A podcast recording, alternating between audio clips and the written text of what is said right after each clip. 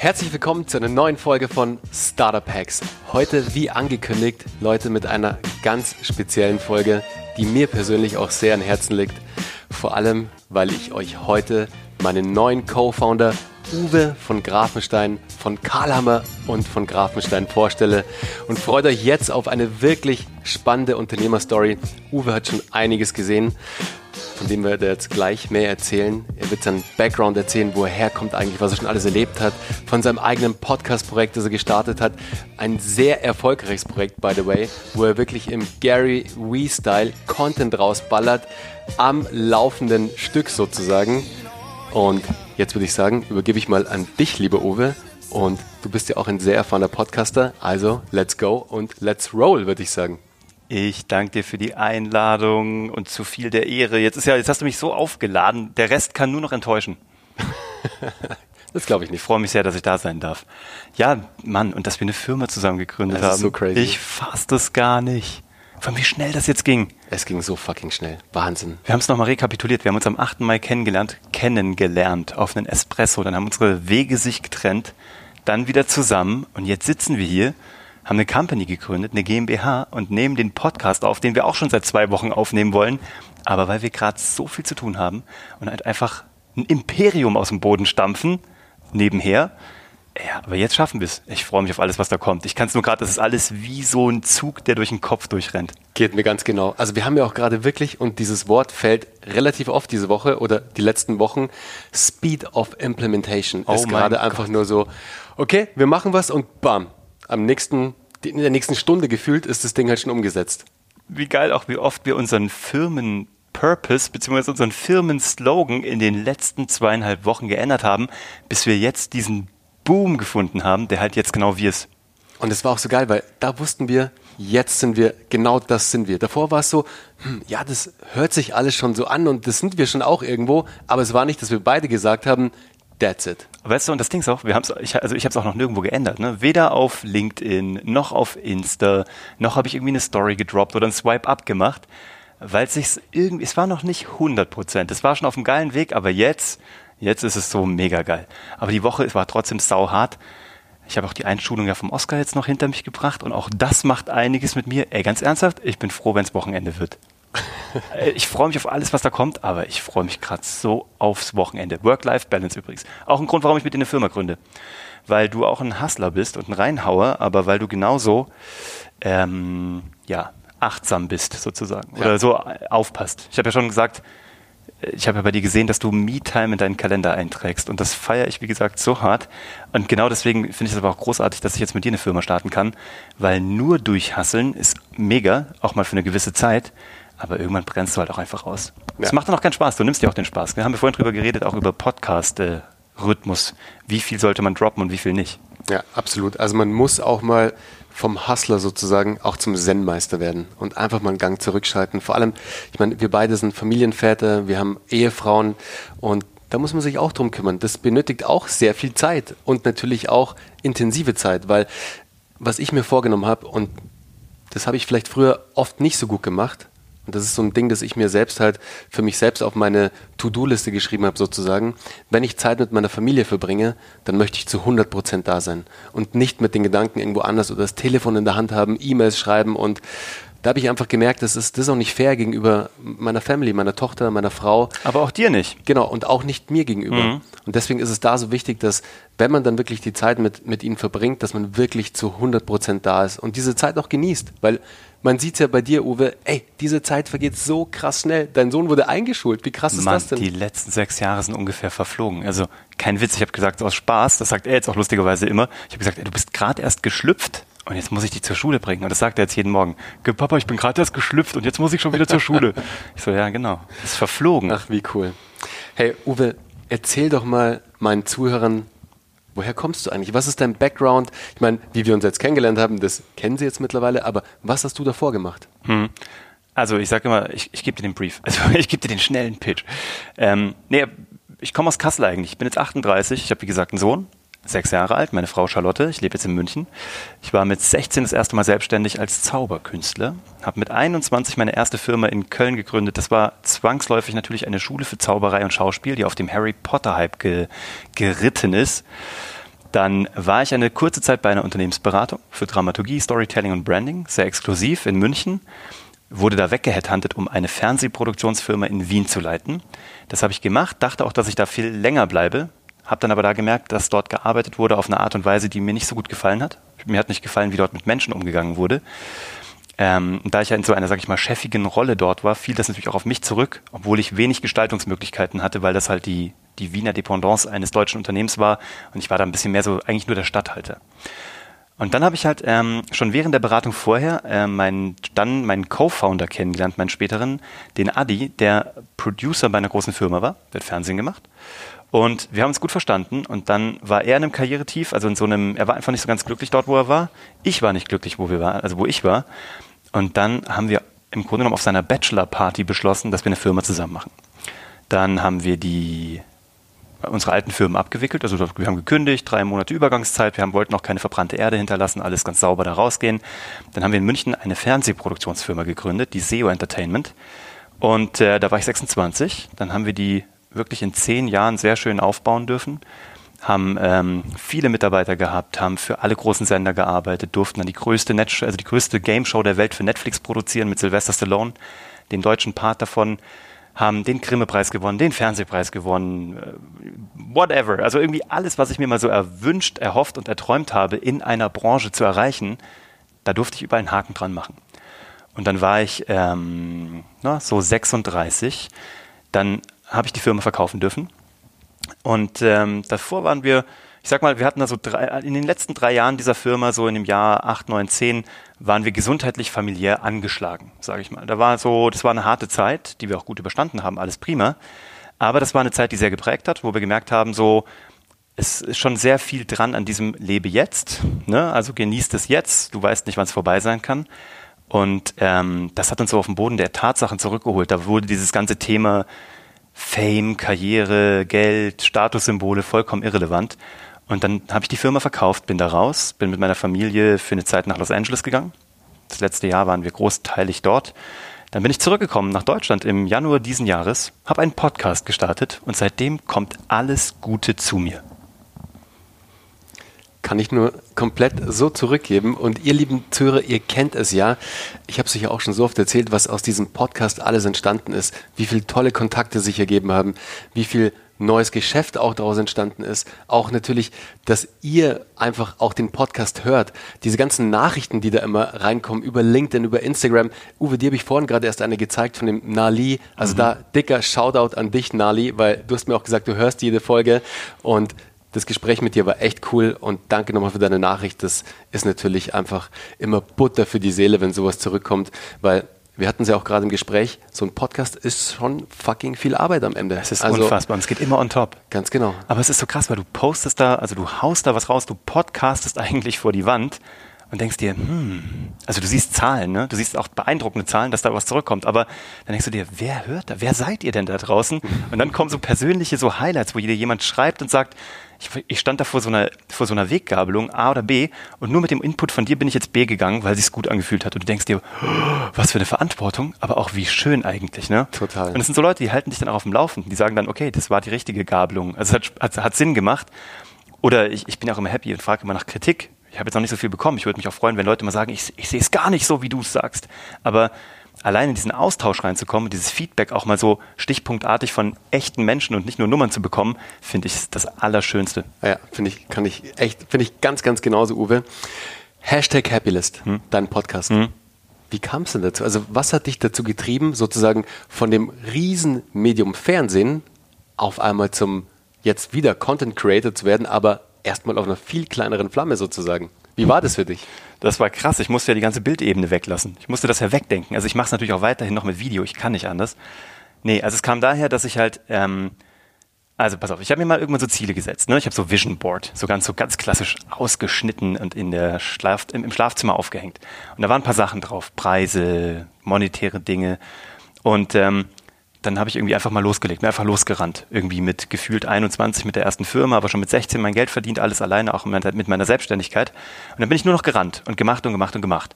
Und dann irgendwann war ich mit 36 an einem Punkt, dass ich gedacht habe, oh, Moment mal, da ist ein Haken dran und äh, da ist ein Haken dran und da ist ein Haken dran. Und dann dachte ich mir so, krass, das hatte ich mir alles mal so gedacht, dass ich das mit 52 erreicht hatte, nicht mit 36. Ich will jetzt auch gar nicht sagen, dass alles immer ganz glatt lief und dass ich alles in meinem Leben erreicht hätte. Darum geht's gar nicht. Ich hatte nur so ein paar Ziele, von denen ich dachte, dass sie ganz wichtig wären. Und im Nachhinein jetzt, wo ich ein bisschen Abstand habe, weiß ich auch, dass sie jetzt wichtig waren. So, aber ich dachte, die wären halt sehr viel wichtiger oder elementarer. Und die hatte ich alle abgehakt. Dann dachte ich mir so, krass, ich habe vergessen, neue Ziele auf meine Liste zu schreiben. Und dann habe ich überlegt, dann war ich halt in Los Angeles und habe erstmal probiert, eine Zeit lang nichts zu machen, was mir sehr schwer fiel, bis meine Frau mich dann irgendwann äh, getreten hat und gesagt hat, wenn du jetzt nicht bald irgendwas machst, äh, dann äh, schmeiß ich dich raus, so gefühlt, ne? weil sie gesagt hat, so, du, du nervst. Kenn ich du nervst, wenn du nichts tust. Ich so, okay. Das war auch, glaube ich, die Hauptmotivation, den Podcast zu starten, der erst am Anfang gar keine Business, gar keinen Business-Hintergrund hatte. Und dann dachte ich mir, worüber will ich denn eigentlich reden? Und dann sind lauter Leute bei mir in meinem Umfeld, so 30, 35 plus, alle in so eine Situation gekommen, dass sie gedacht haben, tolle Karrieren, egal ob angestellt oder äh, selbstständig.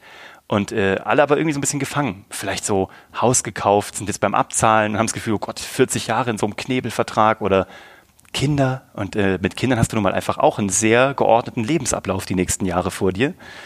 Und dann haben viele halt, glaube ich, das Gefühl gehabt, so sind irgendwie an so einem Punkt angekommen, wo sie vielleicht vergessen haben, ihre Happy List zu aktualisieren.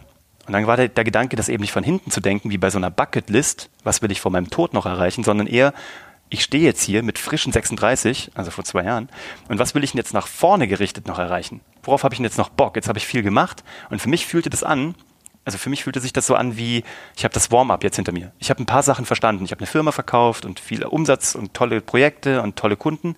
Trotzdem fühlte sich das an wie, ich habe gerade so Grundschule hinter mich gebracht. Ich habe ein paar Sachen verstanden, muss aber noch sehr viel mehr lernen. Dann dachte ich, ey, ich mache jetzt einen Podcast, der heißt Happy List, Glücksliste. Und ähm, ich lade Leute ein, die gerade dabei sind, ihre Glücksliste umzustrukturieren, die eine Transformation gemacht haben, die in irgendwas wahnsinnig vielleicht auch schon erfolgreich waren und das dann ge gewechselt haben, wo jeder sagt, Junge, wie kannst du nur? Du bist doch erfolgreich, es läuft doch gut, bleib doch bei dem, was du machst. Und die aber sagen, nee, weil es nicht mein Glück ist. Und ja, dann kam das und ist gewachsen und dann ist es ganz schnell irgendwie bei den Podcast-Charts irgendwie da hochgekommen und war die Empfehlung von Apple da, es war einfach Glück.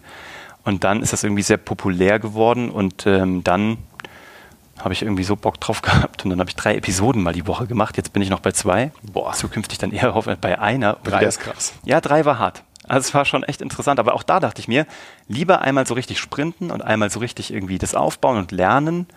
Ja, und dann davon profitieren. Ja, und dann kamen auch Leute, die gesagt haben, wir wollen jetzt auch irgendwie sichtbarer werden, wir wollen auch irgendwie beraten werden. Und dann war das ja schon so ein bisschen ein Business, noch recht unstrukturiert, bis du in mein Leben kamst. Ich, mir fehlen auch gerade die Worte, weil ich, ich habe es auch gerade nochmal so gereviewt quasi und einfach so mal kurz sacken lassen. Weil bei mir war sehr ähnlich. Ich habe den Podcast auch einfach nur gestartet, weil ich ja auch so viele tolle, inspirierende Menschen in meinem Leben hatte, mit so geilen Unternehmerstories und es auch erstmal überhaupt kein Business war. Also das war auch gar nicht so geplant. Und ich glaube, deswegen wird es aber auch irgendwie erfolgreich und cool. Weil ich glaube, Leute merken das. Da gibt es keinen Pitch dahinter, da gibt es irgendwie ähm, erstmal keine Kauf- oder Verkaufsabsicht, da gibt es halt wirklich erstmal ähm, einfach einen Mehrwert, freiwilliger Basis, sozusagen Pull-Content, wird nicht irgendwie gepusht im Sinne von Kauf, Kauf, Kauf und mach jetzt den Ton an und das hier ist mein Lamborghini, sondern es ist halt da und es, es ist halt ein Leben lang da. Das ist auch das Coole. Ich sehe es auch ein bisschen so als Archiv. Irgendwann wird mein Sohn sich mal die Folgen vielleicht hoffentlich mal anhören und sich denken, ah, so hat mein Papa also getickt. Er ist auch ganz häufig ein Teil davon, von diesem Podcast, ohne dass er das jetzt schon weiß. Ähm, ich erzähle viel über ihn, weil ich einfach sehr viel von ihm lerne. Aber natürlich ist es auch cool, wenn sich das dann halt in ein Business-Tool verwandeln kann. Und das ist ja, ich glaube, du bist Unternehmer, genau wie ich. Das ist ganz schwer auch zu sagen, was ist Business und was ist halt nicht Business. Ne? Du weißt selber, es gibt halt keinen Feierabend.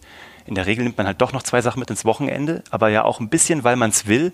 Ich habe mal diesen dummen Spruch gehört, als Unternehmer arbeitest du ja lieber 80 Stunden für dich selbst als 40 für den Chef.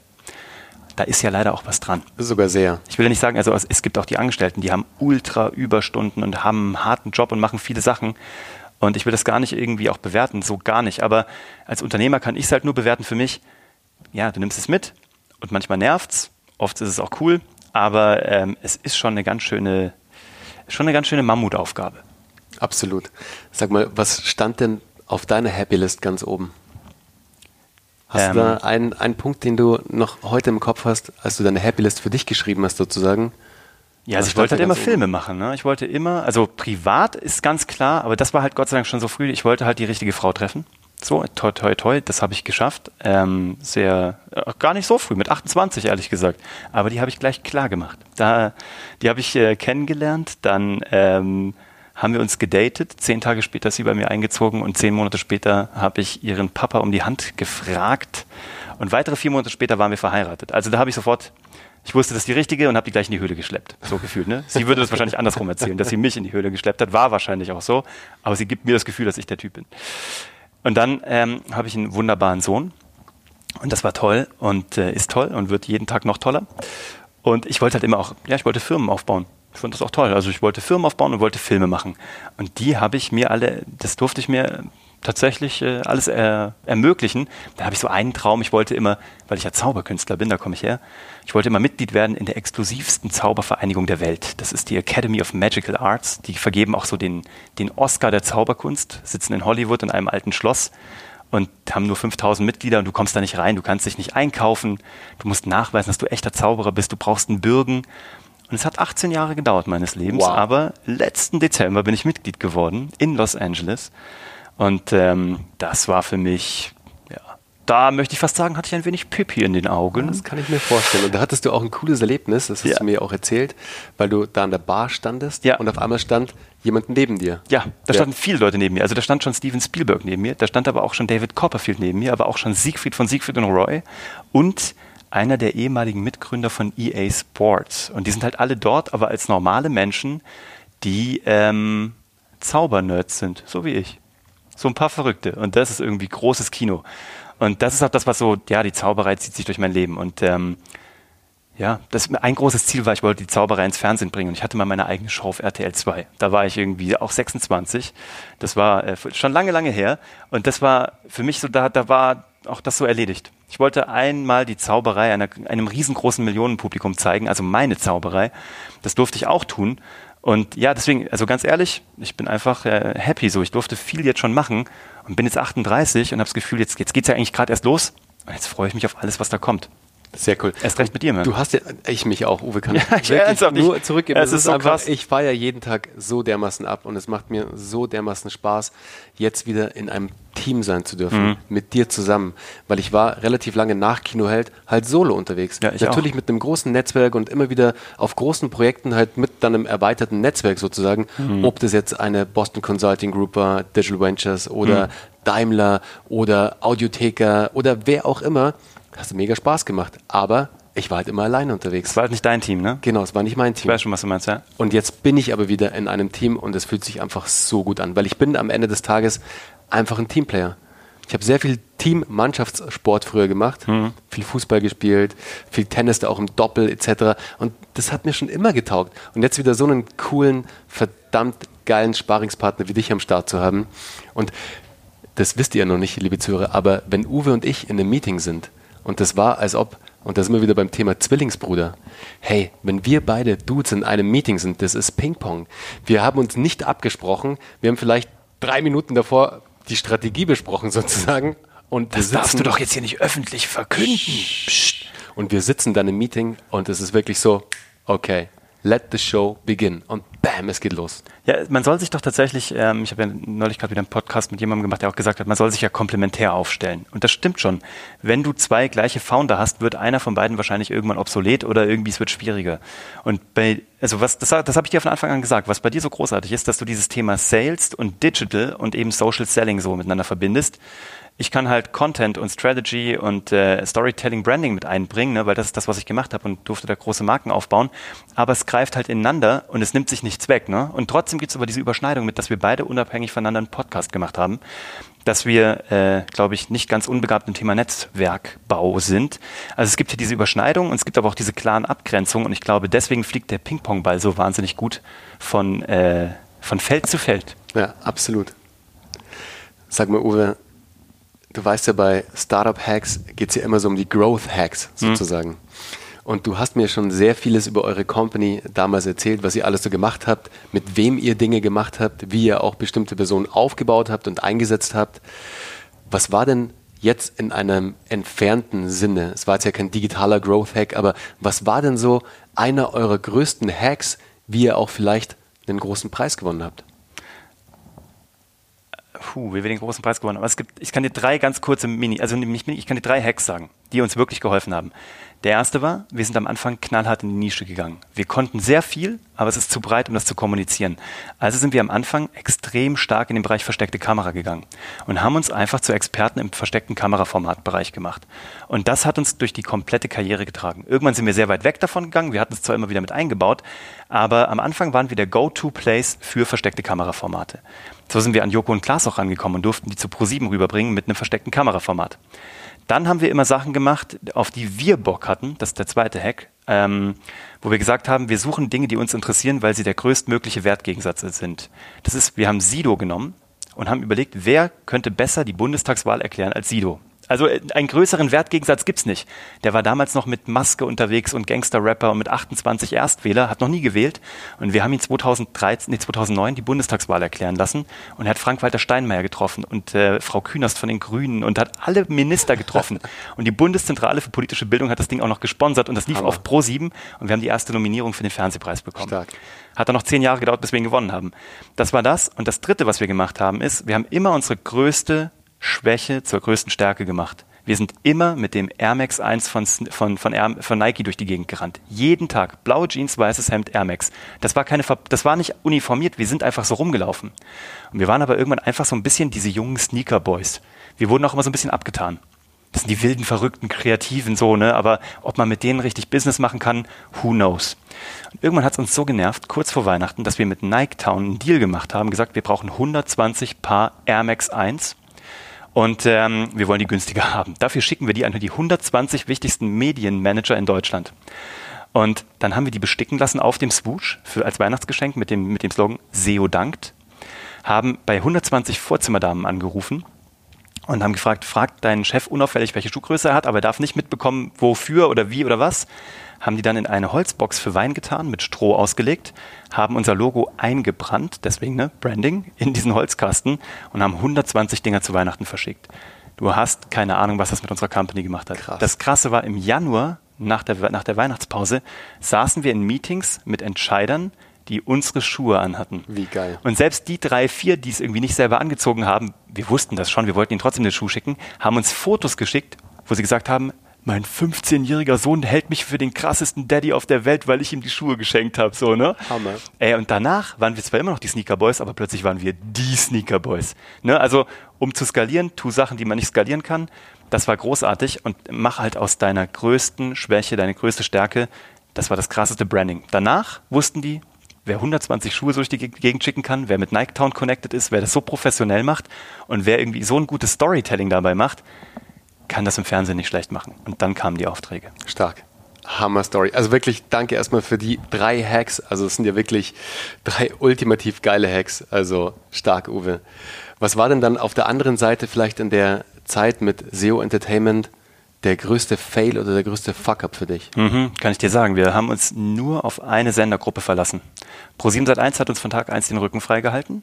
War auch großartig, werden wir ihn nie vergessen. Aber irgendwann waren wir nur bei denen. Und weil es auch so gut lief, mussten wir uns gar nicht darum kümmern, andere Kunden zu akquirieren. Ne? Wir waren so ein bisschen im gemachten Nest. Dann kam die Wirtschaftskrise und die hat in Deutschland voll reingehauen. Die kam bei uns aber erst 2010 an, weil die Werbeblöcke immer gefühlt ein Jahr im Voraus verkauft sind. Und 2010 kam die Krise und wir hatten nur einen Kunden und der hat die Spendings für Programm runtergefahren. Boah, das war, wir waren fast am Ende und haben dann wirklich unser Team zusammengetrommelt und haben überlegt, eigentlich müssten wir den Laden dicht machen. Oder aber wir investieren jetzt alles, was gerade noch übrig ist und akquirieren in jede Richtung und haben in dem Jahr ZDF Neo geknackt, kamen beim WDR rein, sind wirklich durch eine Durststrecke gegangen. Unsere Mitarbeiter haben uns so den Rücken freigehalten und sind so krass auch mit durch die Durststrecke gegangen. Auch da nochmal, das werden wir denen nie vergessen, das ist unfassbar. Ähm, und dann haben wir wirklich uns so breit aufstellen dürfen. Aber ich sagte, das war ein, Lern also ein Learning, was mit Blut, Schweiß, Tränen und vielen äh, angsterfüllten Nächten erkauft war. Kann ich mir vorstellen, weil ihr hattet jetzt auch nicht gerade die kleinste Payroll, so, oder? Gar nicht. Und die Leute verdienen im Fernsehen nicht so schlecht und äh, wir waren halt immer noch eine kleine Company, ne? Und ähm, das war das Ding, das werde ich auch nie wieder machen. Verlass dich niemals auf eine Einkommensquelle. Das ist gleichzeitig ein sehr, sehr guter Ratschlag. Mhm. Nicht umsonst sagen Menschen wie ein Warren Buffett, dass du dir mehrere Kanäle aufbauen solltest, mehrere Umsatzkanäle sozusagen, mehrere Revenue Channels. Und das Ganze kannst du natürlich auch auf Kunden übertragen. Also Total. Macht natürlich sehr, sehr Sinn. Ja. Cool. Sag mal, Uwe, die letzten drei Fragen im Podcast, die mache ich ja mittlerweile, früher waren sie immer ein bisschen länger, aber mhm. mittlerweile machen wir die immer quick and dirty sozusagen. Das sind immer die drei Closer. Die erste von den dreien ist immer eigentlich zum Thema Ratschlag. Kannst du unseren Zuhörern jetzt irgendwie einen tollen Ratschlag mit auf den Weg geben, den du vielleicht selber bekommen hast ja. oder der sich so gebildet hat in den letzten Jahren bei dir selbst? Ich habe ihn bekommen, aber er hat sich ausgebildet bei mir selbst, weil ich ihn langsam verstehe. Meine Oma hat immer gesagt, ärger dich nur über Sachen, über die du dich noch in fünf Jahren ärgern würdest. Ich habe nichts. Ich hoffe, du da draußen auch nicht. Geil. Sehr geil. Buchtipp. Hast du irgendein krasses, super inspirierendes Buch gelesen? Egal ob Roman, Fachliteratur, whatever. Startup Hacks, was Unternehmen wirklich voranbringt, yeah. von Bernhard Karlhammer im Redline Verlag erschienen.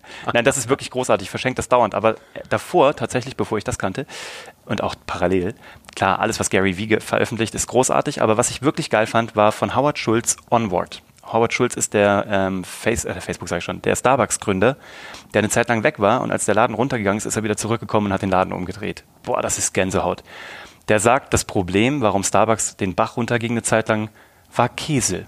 Mehr will ich nicht verraten. Wie geil. Kenne ich nur nicht, steht auf meiner Liste. Musst mega. du lesen. Onward heißt es. Mega, mega geil. Super cool. Und die letzte Frage.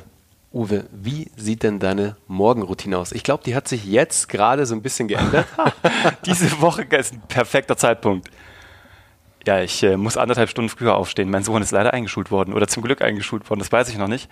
Ähm, es gibt Läden, die vor 9 Uhr aufhaben. Wusstest du das? Nee. Ich wusste nicht mal, dass es ein Leben vor 9 Uhr gibt. Ich komme aus der Medienbranche. Nee, meine Morgenroutine schaut echt aus.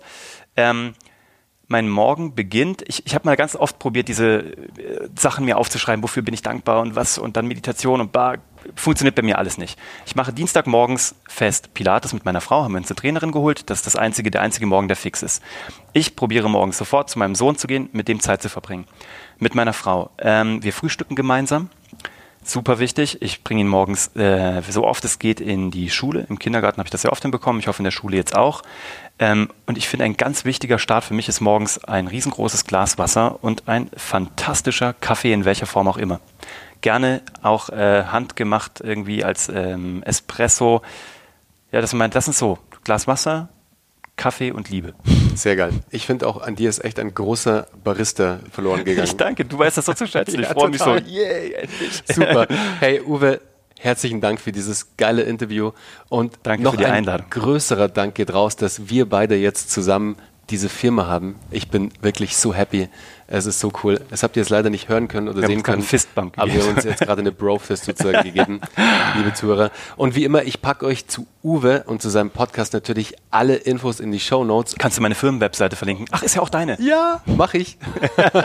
natürlich auch zu Karlhammer und von Grafenstein packe ich euch alles in die Show Notes.